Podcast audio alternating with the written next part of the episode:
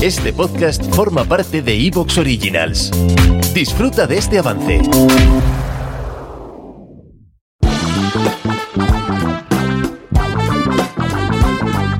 Dime algo que no sepa. Con Sereza de Yacht Consumer. Mundo, os damos la bienvenida a una nueva emisión. Buah, eso es lo que digo en los directos. A un nuevo capítulo de Dime algo que no sepa, episodio 24. ¿Qué tal, eh, Serezade? ¿Cómo estás? Muy bien, Roberto, ¿cómo estás? Eh, ya 24, ¿eh? Esto ya son números. Esto ya son números, esto ya son números. Eh, si ves series de estas como inglesas y tal, que tienen seis episodios por temporada, estaríamos ya en el season final de la cuarta temporada. Si El bombazo, entonces. El bombazo, efectivamente, efectivamente. ¿Tú qué dices eh, en la intro de tus directos? Que nunca llego cuando empiezas. ¿Dices Eh, algo que siempre es lo mismo? Buenos días, buenas tardes, buenas noches, allá donde estéis. Así, por, por ser un poco inclusiva, ya sabes. Muy inter- claro, muy internet, ¿eh? Muy internet, eh, Claro. muy atemporal, muy atemporal.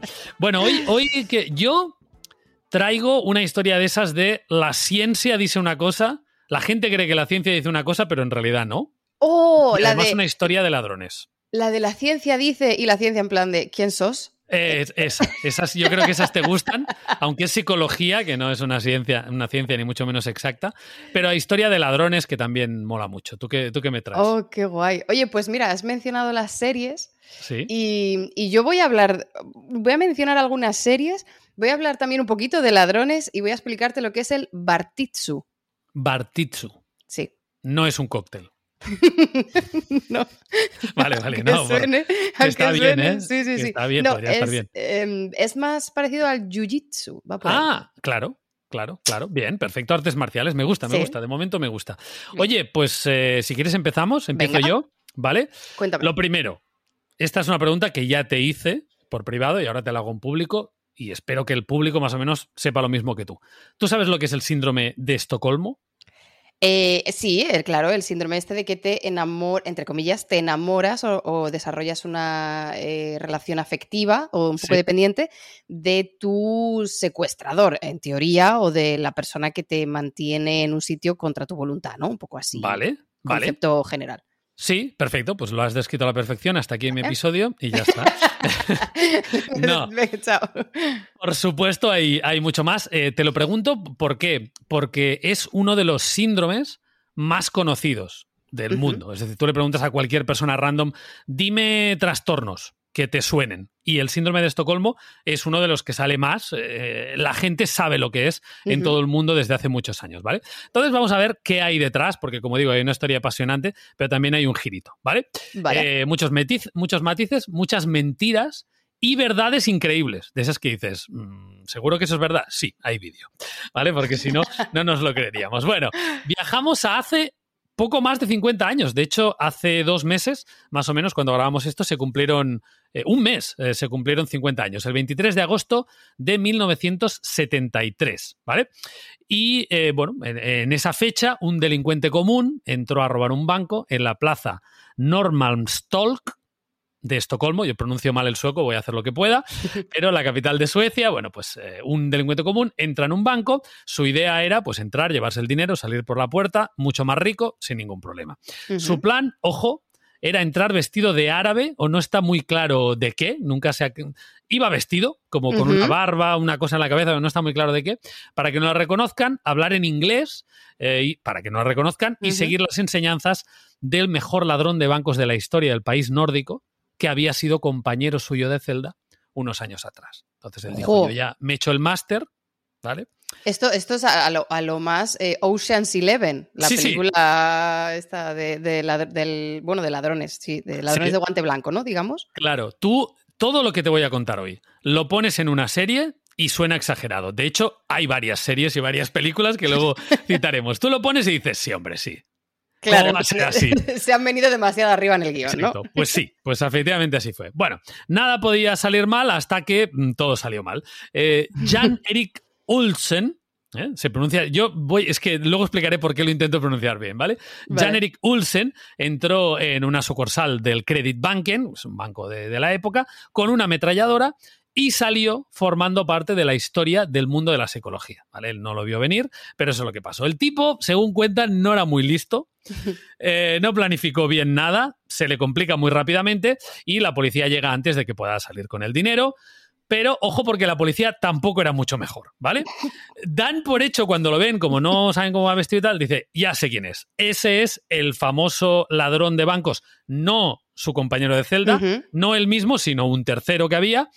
Es ese seguro. Es más, estamos tan seguros que vamos a localizar a su hermano y vamos a hacer que venga su hermano para que eh, así pues le ayude, le convenza de que, de que salga, ¿vale?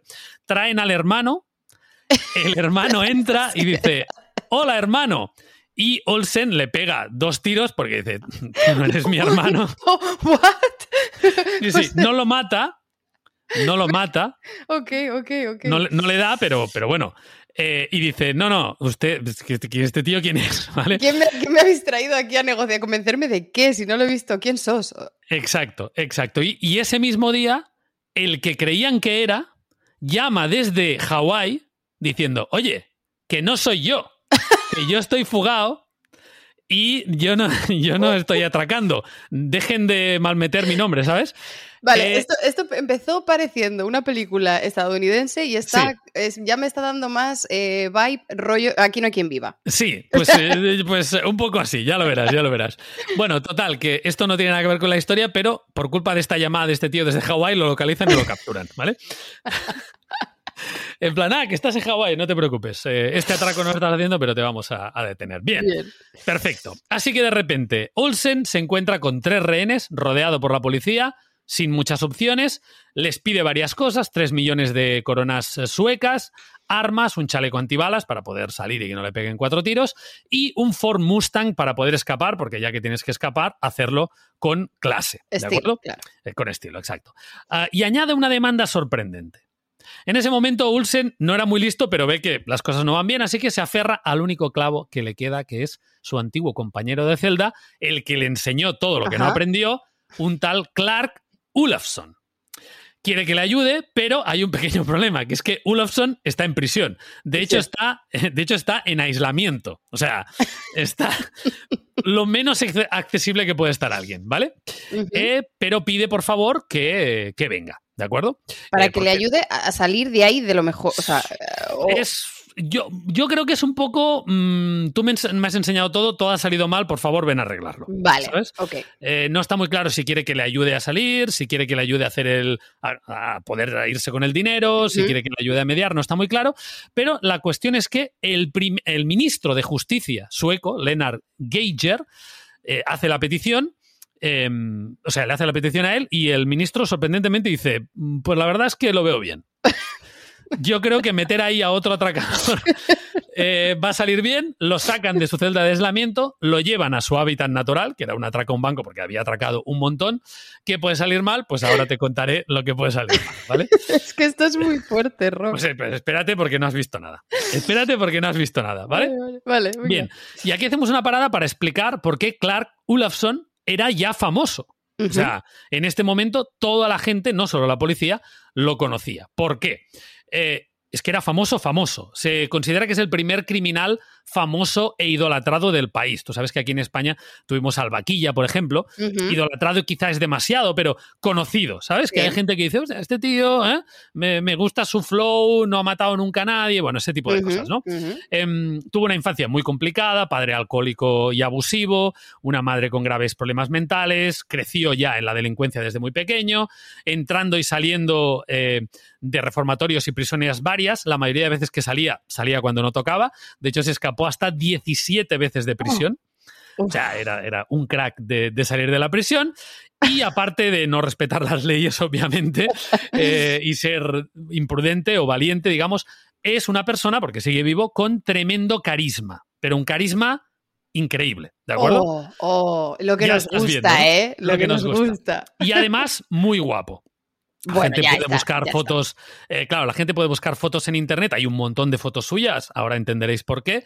Clark se escribe Olofsson con dos S y eh, ya veréis que, de hecho, podéis hacerlo ahora, lo buscáis y vais viendo las fotos, ¿de acuerdo? Yo, yo estoy, ¿eh? Yo estoy. No estás, ¿no? Claro. Vale, Era- ok, tiene miradita. Claro, o sea, cuando digo muy, muy guapo, me entendéis, ¿no? Pero Sí. guapo, un chico que tal, un perla. ¿Vale? Seductor, narcisista, sin ningún tipo de ética, más allá pues, de su propio interés, ¿no? Hay incontables historias con mujeres diversas a las que consigue embaucar, pues normalmente para su beneficio. Muchas las cuenta, las historias las cuenta él, con lo cual dices, bueno, a ver, Vete a saber. Pero algunas las cuentan ellas y parece que sí, que el tío era eh, pues un fenómeno en ese sentido, ¿no? Le gustaban mucho a las mujeres y esto ya veremos que es más relevante de lo que pueda parecer. Cuando aún no era famoso, esta historia me encanta, entra sin saberlo con sus colegas que se han escapado del reformatorio, eh, entra a la residencia personal del primer ministro de Suecia que en ese momento era Take Erlander, y roba cosas hasta que le sorprenden y se va y tal, pero él ya antes de ser famoso ya hacía cosas de famoso, ¿vale? O sea, él ya, ya estuvo, sí, sí, o sea, el tío em, unos meses después saltó finalmente a la fama porque robando en una tienda de bicicletas, preparando otro atraco, es sorprendido por dos policías y su compañero, eh, que le acompañaba en ese robo, acaba matando a uno de ellos y dándose a la fuga, llena portadas eh, y como era, pues su historia era chula y tal, pues su estilo, la gente eh, pues acaba siendo muy, muy, muy famoso y claro, estaba la fuga, ¿no? Y mm. en ese momento, que esto es una cosa que me encanta, en ese momento él se liga a una niña pija, digo niña pija porque sus padres tenían muchísimo... ¿Te está gustando lo que escuchas? Este podcast forma parte de Evox Originals y puedes escucharlo completo y gratis desde la aplicación de Evox. Instálala desde tu store y suscríbete a él para no perderte ningún episodio.